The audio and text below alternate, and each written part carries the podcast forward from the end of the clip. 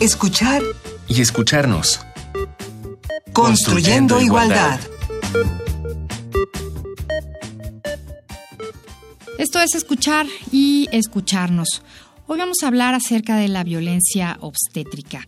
¿Qué es esto? Esto es algo que, que, oímos últimamente, que tal vez antes no se platicaba, pero ha sucedido siempre. Para ello está con nosotros la doctora Angélica Ramírez Elías. Angélica, bienvenida a los micrófonos de Radio NAM y a escuchar y escucharnos. Un gusto estar aquí con ustedes. Angélica, ¿qué haces tú? Cuéntanos, ¿quién eres? Soy enfermera, soy enfermera, licenciada en enfermería y obstetricia. Soy profesora de la Escuela Nacional de Enfermería y Obstetricia desde hace 28 años. Mi experiencia profesional ha sido en el ámbito obstétrico. Actualmente soy parte de la División de Estudios Profesionales. Me desempeño como secretaria académica de la División de Estudios Profesionales. Bueno, pues preguntamos a algunas mujeres sus experiencias en partos. Tenemos unos testimonios para entrar al tema. Vamos a escucharlos. He tenido dos embarazos, ambos con seguimiento en hospitales públicos, uno en IMSS, otro en ISTE. En ambos casos, cuando iba a las consultas de seguimiento, siempre se me hizo un cuestionamiento por mi edad. En uno, que porque estaba muy chica, tenía 21 años, y en otro, que porque ya no estaba en edad de embarazarme, a los 36. Hicieron comentarios acerca de mi cuerpo, acerca de mis tatuajes y de la decisión de ser madre. Por otra parte, en ambos partos me hicieron un procedimiento de episiotomía sin avisarme, sin pedirme autorización. Incluso en uno de esos, sin ponerme anestesia, ya cuando me estaban cosiendo me dijeron, te voy a coser, vas a sentir un piquetito, ya no nos da tiempo de ponerte anestesia. Y pues bueno, los pre, digamos, a la entrada a la sala de parto, que es pues esta espera en donde nos están preparando, pues en la que no te dejan moverte, en la que pues tú estás teniendo las contracciones, te quieres parar, te quieres mover y te dicen que no te puedes parar de la camilla y tienes que estar ahí acostada y además sin hacer ruido porque molestas a las otras mamás o porque no te pueden atender. En fin, podría dar más detalles, pero a grandes rasgos estas son las dos experiencias de violencia obstétrica que he tenido. Yo tuve una muy mala experiencia en la Gineco 4 del IMSS. Me tocó parir el día del médico. Desde que llegué tuve muy malos tratos, desde regaños, tomas de muestra que nunca me pidieron mi autorización, me hicieron muchísimos tactos. Habían estudiantes que estaban practicando conmigo y que realmente no estaban poniendo atención a lo que estaban haciendo me administraron oxitocina sin mi consentimiento. Después vi que uno de los médicos regañó a los a, quien había puesto este medicamento en mi suero y no me realizaron una cirugía que era la cesárea cuando era indicada y lamentablemente mi hijo tiene secuelas a raíz de esto. Después de mm, ir con su neuropediatra, nos comentó que fue por eso, que realmente fue por la forma en que nació. Tuvo asfixia prenatal y sufrimiento fetal. Y ahorita tiene problemas de lenguaje. Yo ya sabía que mi segundo parto sería cesárea, igual que lo fue el primero, y esto por cuestiones de riesgo. El día que llegué al quirófano y mientras toda la gente se preparaba, se me acercó una enfermera que sin siquiera avisarme, me descubrió y me afeitó la parte baja del abdomen y zonas cercanas con una violencia y poco cuidado que me dejaron casi muda de la sorpresa y también de dolor. Pero quejarme fue peor. Cuando le reclamé me dijo que ese era el procedimiento de una manera muy grosera y casi gritándome. Unos minutos más tarde me pusieron el bloqueo, lo que hubiera evitado el dolor aunque sé que se podía haber hecho de una manera más suave y así se lo hice ver. Así lo hicieron en mi primer parto. Y esto se lo dije a la enfermera y me ignoró todo el tiempo. Además que fue muy brusca y pues tuvo muy malos modos el resto de la intervención. Debí poner en ese momento una queja en el hospital, pero realmente en esas circunstancias hay tantas cosas que se te vienen encima y, en qué ocuparte sin embargo, me arrepiento de no haberlo hecho. Pues cuántas historias, Angélica, cuántas historias desafortunadas tenemos en este, en este caso. Tal vez, como comentábamos un poquito antes, eh, hay unas cosas gravísimas, hay otras muy sutiles, pero al fin y al cabo existe la violencia obstétrica. ¿Qué es esto? ¿Cómo la definirías tú? Tal y como lo mencionas, la violencia obstétrica ha ocurrido siempre. Lo más triste es que además no, no siempre quizá tenemos una una definición tan clara, ¿no? Y bueno, de primera instancia, la, la, violencia obstétrica se define como una forma específica de violencia hacia las mujeres ejercida por los profesionales de la salud, principalmente personal médico y de enfermería, pero digo principalmente, pero no nada más ellos, ¿no? O sea, finalmente en una institución hospitalaria puede agredir, violentar a una mujer desde el vigilante, ¿no? Cuando el vigilante no le permite la entrada o cuando le cierra la puerta, e inclusive cuando sacan a las mujeres, ¿no? O sea, desde el vigilante, todos, todos en una institución pueden ejercer violencia obstétrica y se da principalmente en una condición de embarazo, durante el trabajo de parto, durante la atención del parto y por supuesto en el posparto. La violencia obstétrica, eh, para el caso de nuestro país, es un problema de salud pública y es un problema de infringir derechos humanos, ¿no? No nada más derechos humanos, sino también los derechos sexuales y reproductivos. Derechos como el acceso a la información, el derecho a la autonomía, el derecho a la no discriminación se ven infringidos por la violencia obstétrica. Y algo muy importante, y creo que colocarlo como un problema de salud pública tiene que ver con que reconocer la otra dimensión que tiene este problema, ¿no? Cuando una mujer es violentada, la experiencia que se crea es de defraudamos el servicio de salud, los proveedores de servicios de salud, defraudamos a nuestros usuarios, ¿no? O usuarias. ¿Qué es lo que se construye con esto? Pues que las mujeres pierden confianza, ¿no? Es un, es un factor importante de desmotivación. Y entonces a esto es como una cadena de, de sucesos, ¿no? La mujer reconoce esa mala experiencia, lo platica e inclusive en la misma familia le dice, le, le aconsejan una serie de cosas, ¿no? Espérate, no, la próxima vez no vayas hasta el último momento, no grites, la misma familia le la responsabiliza. Sí, y de tal manera que cuando ya llegan, o sea, la, la, familia le da consejos para que esa violencia no sea tan grave, digamos, ¿no? De tal manera que cuando la próxima vez que la mujer se encuentra con un servicio de salud con proveedores de salud, ¿qué es lo que pasa? Pues finalmente ella inclusive reconoce que si le gritaron fue porque tú gritaste más, ¿no? Entonces, creo que es importante colocarlo, es un problema de salud pública. La violencia no es solamente de un problema de personas o de actitudes, es un problema de salud pública, porque si la mujer no acude oportunamente a los servicios de salud, ¿qué es lo que va a ocurrir? Pues que va a tener eh, factores de riesgo que la hacen más vulnerable y con esto para ocurrir daños a la salud de la madre o del recién nacido.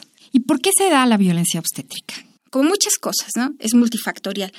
Se encuentran dos condiciones muy importantes de un arraigo profundo en nuestro país, como son la violencia institucional y la violencia de género, ¿no? O sea, estas dos fuerzas tan extremas, tan desgastantes, tan introyectadas, en, nuestra sociedad, en las instituciones, que es lo que generan una violencia estructural finalmente, ¿no? Todo el sistema de salud está hecho para violentar, ¿no? De tal manera que tenemos un, un sistema de salud biologicista extremadamente tecnificado, muy burocratizado y, y lo, que lo que ejercemos en general personal de salud, los proveedores de salud, lo que ejercemos es una medicina deshumanizada, ¿no? Todo esto se manifiesta en, en ese trato que damos a, las, a los usuarios y a las usuarias, ¿no? Todo el maltrato, o todo el ignorar a la mujer, el no proveerle la analgesia o el amenazarla, todo esto finalmente es el resultado, es cómo se manifiesta estos, estos diferentes elementos. Sin embargo, creo que no es, no es justificante, ¿no? O no es justificante el que me el que yo vea, llegue a la sala de parto y que la vea llena, estén todas las mujeres allí y que diga el jefe del, de la toco, ¿no? A ver qué tenemos, vamos a sacarlas rápido. O sea, eso no justifica el maltrato, ni eso ni nada. O sea, no, lo, no lo justifica. Son las condiciones en las que estamos, sí, pero no, no justifican eh, la violencia. Y Angélica, nos hablas del sistema de salud, pero esto es algo que no solamente se da en las instituciones de salud pública, sucede también en, las instituciones privadas. Sí, yo creo que es, es como quizá como un mito, ¿no? Un mito en donde pensamos que solamente al ir al seguro o al ISTE o en el eh, hospitales de la Secretaría de Salud es donde nos vamos a, nos van a violentar. No, en realidad no. Algo bien importante los reportes que, que da CONAMED, tanto instituciones públicas como privadas tienen e-, este fenómeno. ¿no? El, por ejemplo, el hecho de que le hagan a una mujer cesárea sin, sin que haya una justificante o una razón, una razón médica para realizar una cesárea, finalmente es violencia, ¿no? Y por supuesto que eso se da, fíjense, un dato importante es que de las cesáreas realizadas en un periodo determinado en el último informe de CONAME, el 10% se realizaron en unidades de salud, salud privada el 10% en unidades de salud privada y 9% en unidades eh, públicas, ¿no? O sea, finalmente, eh, este hecho el que me realiza una cesárea sin una razón justificante, que es violencia, también se da en, en, ambos espacios. ¿no? Quizá a lo mejor la violencia se da de diferente manera. Algo súper importante es que somos las mismas personas, los mismos proveedores. El proveedor de salud que atiende en un servicio público es el mismo que atiende en el servicio privado y agredimos igual. Es una cuestión de, actitud. Sí. Bueno, pues tenemos una propuesta musical para el tema del día de hoy. Estamos hablando sobre violencia obstétrica y encontramos una canción, canción de cuna sin violencia obstétrica de Wilson el Payador. Wilson Saliwonsky es un autor, poeta y payador argentino, improvisador, investigador de la oralidad en América Latina. Y bueno, la payada o la paya es un arte poético musical con gran desarrollo en el en el cono sur y un rayador improvisa recitando en rima con una guitarra y es lo que vamos a escuchar en voz de Wilson el payador, canción de cuna sin violencia obstétrica. Gabriela estaba pariendo y la enfermera gritó, viste puta, te gustó el día que estabas cogiendo. Todavía estoy sintiendo lo que esa mujer nos dijo y un violento con barbijo entró a ejercer su poder maltratando a una mujer que estaba teniendo un hijo. Entran todos como un tren, toman posesión del cuarto de tu cuerpo, de tu parto y de tu hijo también. No te escuchan, no te ven, ni enfermeras ni el doctor. Y otra violencia peor es no dejar dar la teta, se agrede y no se respeta ese momento de amor. Te droga el autoritario, aunque la maternidad no sea una enfermedad, más bien todo lo contrario. Su prioridad es el horario, acelerar tu trabajo. Después... Angélica, ¿cuáles son las formas de violencia obstétrica? Se reconocen o sea, reconocemos dos, la física y la psicológica. ¿no? La, la física básicamente es lo que los informes reportan, y creo que aquí habría que, ponerlo así, entre comillas, lo que se reporta, ¿no? Seguramente que habrá una serie de situaciones que no se reportan, que nadie las conoce, que solamente las ha vivido la mujer, ¿no? Y que de las que se reportan es el trato irrespetuoso, ofensivo, principalmente se da en las, durante el momento de la atención del parto. Este es un momento específico, altamente vulnerable la mujer. Todos pensemos, ¿no? O sea, a todos quienes nos dicen o sea, si, si me dicen quítate la ropa o me la tengo que quitar por alguna circunstancia cuando llego a la atención del parto, o sea, eso ya me pone en una condición de vulnerabilidad. Trato ofensivo, irrespetuoso, desde hacerle comentarios desagradables, como no se bañó, por ejemplo, eso es, eso es, eso es violencia, ¿no? Eh, también se hace mención evidente de que las mujeres refieren a que quizá las desnudaron sin haberles dado nada con que se cubrieran. Esto también tiene que ver con, es un trato de humillación atención ¿sí? y maltrato verbal, puede haber maltrato verbal. También la parte psicológica puede ser por acción o por omisión.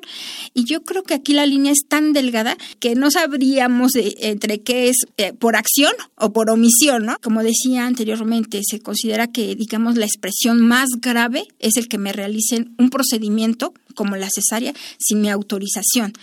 Y esa fue una acción, ¿no? Ah, hicieron algo, los proveedores de salud hicieron algo sin mi autorización Pero hay otras cosas dentro de esta violencia psicológica, como incluye el que no me hayan puesto analgesia durante el parto o durante el trabajo de parto, el que me hayan insistido a que usara un método anticonceptivo e inclusive las, eh, decidir sobre la esterilización, ¿no? El que me hayan insistido los proveedores de salud a que me opere para no tener más hijos, esa es violencia. También tiene que ver con la violencia el que me hayan realizado procedimientos sin que yo haya aceptado y por supuesto algo que, que es importante, el que haya firmado el consentimiento informado sin que haya sido informada de, de este consentimiento, ¿no? Es parte de las, de las mm, de la violencia que se ejerce, pero ahí va mucho más, ¿no? Por ejemplo, el que le digan a la mujer que si se muere tu hijo va a ser tu culpa, el que te calles, el que no eh, debiste de haber venido antes, Todas estas circunstancias eh, tienen que ver con la violencia. Ah, hay otras más, por ejemplo, el que se retenga a la mujer si, porque no ha pagado, ¿no? Porque, no se ha, porque no se ha pagado el servicio, es también parte de la violencia. Y se da mucho más eh, en mujeres con ciertas condiciones que las hacen vulnerables. Las mujeres adolescentes, las mujeres indígenas, por nivel socioeconómico bajo, las mujeres con portadores de VIH, son también, eh, digamos que la violencia se, se acentúa en ellas, ¿no? Y entonces pensaríamos en lo que ya decía en algún momento Rigoberta Menchú, ¿no? O sea, eh, violencia, eh, en este caso las mujeres son violentadas por ser mujeres, por estar embarazadas, por ser pobres, por ser adolescentes o por ser muy grande, por ser una madre añosa, ¿no? Finalmente la violencia se da en, todas estas condiciones. Y hablabas tú de lo que no se reporta. Eh, las experiencias de las mujeres, termina esto siendo algo muy íntimo, ¿no? El momento del parto, el cuerpo, la exhibición del cuerpo. No se habla de, de esto muchas veces, ¿no? Como tú dices, lo comentan con la familia, pero se vuelve algo como que se asume eh, como si se lo mereciera la mujer de alguna manera, como si lo hubiera buscado o como vergonzoso. O sea, es algo que se guarda para, para sí la mujer. Creo que es, es toda una cultura, ¿no? Por supuesto, cada quien en esta, en esta cultura, cada quien ejerce, hace su, su parte, ¿no? Desde la casa también eh, se le enseña a la mujer ciertas cosas.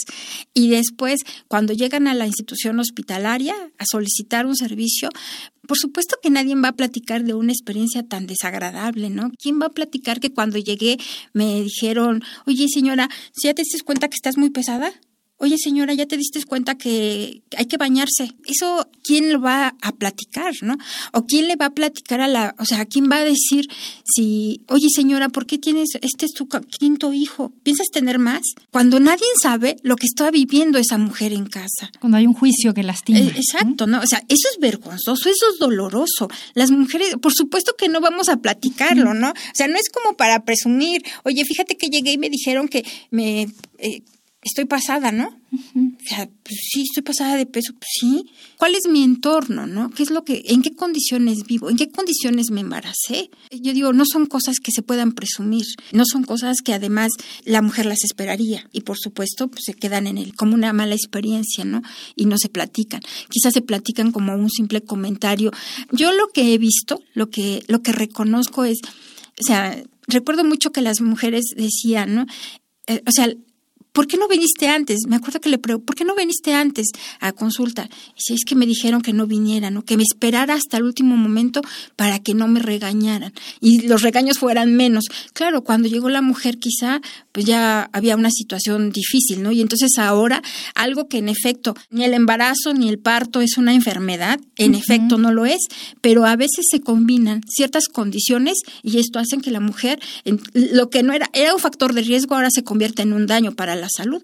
Y entonces cuando la mujer llega ya se convierte no en un fenómeno natural propio de nuestro género, sino era en una situación de urgencia, porque la mujer dijo, pues me dijeron que me esperara, ¿no? Que se pudo haber evitado. Que se pudo, claro.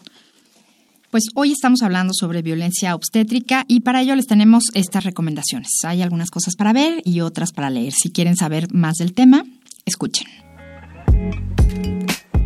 Visibilicemos la violencia obstétrica. Si has sufrido algún tipo de abuso durante tu parto o conoces a alguien que lo haya vivido, existen asociaciones que buscan denunciar estas malas prácticas. Busca apoyo e información al respecto en las páginas Sociocracia, una iniciativa de change.org que busca promover la justicia de toda víctima que ha sufrido una violación a sus derechos humanos.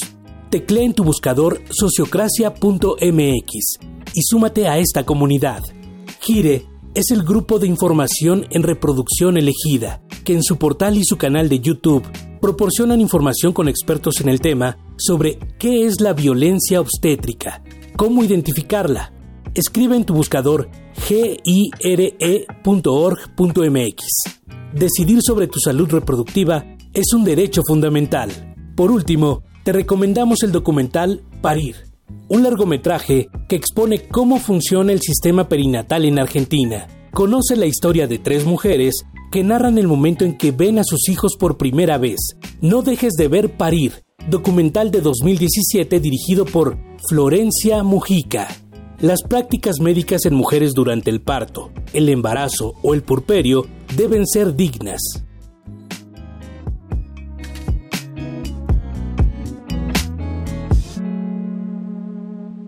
Angélica, entonces estábamos en que no, no se habla, ¿no? que es algo fuerte para las mujeres, no, no es algo de lo que se pueda presumir, como tú dices, o, comentar, pero entonces eso detiene de alguna manera las quejas, ¿no? O detiene el, la denuncia de la violencia que se sufre, que se sufre. ¿Qué hacer en términos legales, personales e institucionales como mujer con la violencia obstétrica?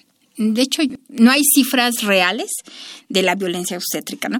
Yo he estado pensando, bueno, ¿de verdad alguna institución hospitalaria dijera que le propusiéramos, vamos a medir la violencia obstétrica que se ejerce en esta institución? ¿Lo permitiría? Creo que no por supuesto que no, ¿no? Lo, primero, lo primero que hacemos es negar, ¿no? Aquí nadie, es como, como muchas cosas, ¿no? Es más fácil negarlo, ¿no? Aquí nadie violenta, ¿no? Entonces no existe una cultura ni por parte ni de la institución ni por parte de las personas, ¿no? Las usuarias, todos quienes hemos ido a una institución, por la razón que sea, eh, si estoy, si estoy, si voy a una institución de salud a pedir un servicio, por supuesto que lo que menos pienso es, a ver, si aquí no me hacen algo, yo saliendo voy y los demando. O sea, no lo pensamos, ¿no? Y además el fenómeno de la atención del parto es una situación tan esperada en la mayoría de las veces en la mujer. Y o sea, todos eh, preguntémosle a la mamá y la mamá dice siempre, ¿no? Una vez que nació mi bebé, se me olvidó, todo, todo, todo. se me olvidó. El dolor, el que sí estaba mojada, el que sí tenía hambre, todo pasó. Entonces, todo el maltrato ya pasó. Tengo a mi hijito, ¿no? Y lo mejor de todo es que él está bien, ¿sí? Por lo tanto, o sea, el mal sabor lo que me dijeron, si me quité la ropa, si me rasuraron, si me dolió muchísimo, todo ya pasó porque mi hijo está bien. Es más, hasta le damos gracias a la institución finalmente porque, porque mi hijo está bien y yo estoy bien ya lo que urge es irme, ¿no? Ya y entonces no los maltratos no se no se no se reportan, ¿no? No se reportan. Eh, fíjense un dato que a mí me parece súper alarmante en, el informe del 2019, que es el último informe de la CONAMED, reportan que hubo de 17 mil quejas solamente el 0.3% corresponde por atención del parto. O sea, de 17 mil quejas, solamente una mujer se quejó por un problema de violencia obstétrica en la atención del parto. O sea, eso no significa que estemos muy bien. Por supuesto, yo, si esto lo lee, si esta cifra, por supuesto, la lee una institución eh, internacional de derechos humanos o de, de, contra la violencia de la mujer va a decir, oigan, en México lo están haciendo muy bien. No, eso lo único que habla es de que no tenemos una cultura de la queja. ¿no? Y hay que aprender a quejarnos. Por supuesto, ¿no? O sea, esto nada más lo que está diciendo allí es que las mujeres no lo es más, lo asumen, ¿no? Me trataron bien inclusive aún a pesar de que haya negligencias serias, la mujer piensa si al final el resultado, ella está bien y su hijo está bien, lo hicimos muy bien todos. ¿Sí? Y, no es cierto, ¿no? ¿Qué es lo que debemos de hacer? Yo creo que hay muchas cosas por hacer. A nivel individual, a nivel personal, las mujeres eh, tienen un recurso muy importante, valioso, se llama la línea materna. La línea materna es la trabaja el Centro Nacional de Equidad y Género. Funciona las 24 horas, los 365 días del año y Cuando la mujer eh, va a una unidad hospitalaria solicitar atención médica por la atención del parto y es rechazada, en ese momento puede llamar a la línea materna y lo que hace esta línea materna está organizada todas las instituciones de tal manera que puede identificar dónde hay un lugar, ¿no? A lo mejor no fui aceptada allí porque no porque requiero de un una cama de terapia intensiva y no la hay en ese momento en ese hospital, pero me pueden decir dónde sí e inclusive lograr que se haga, digamos, como el enlace con la institución. ¿no? el teléfono de la línea materna es 01800 62 83 762.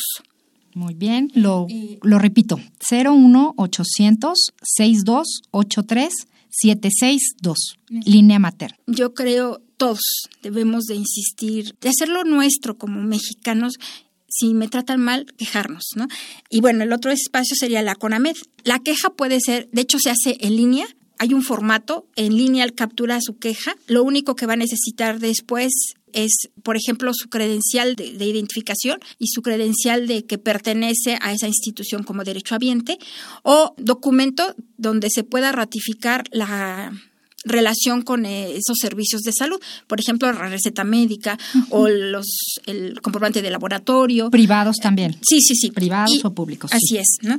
Y el teléfono para CONAMED es 5420 7000.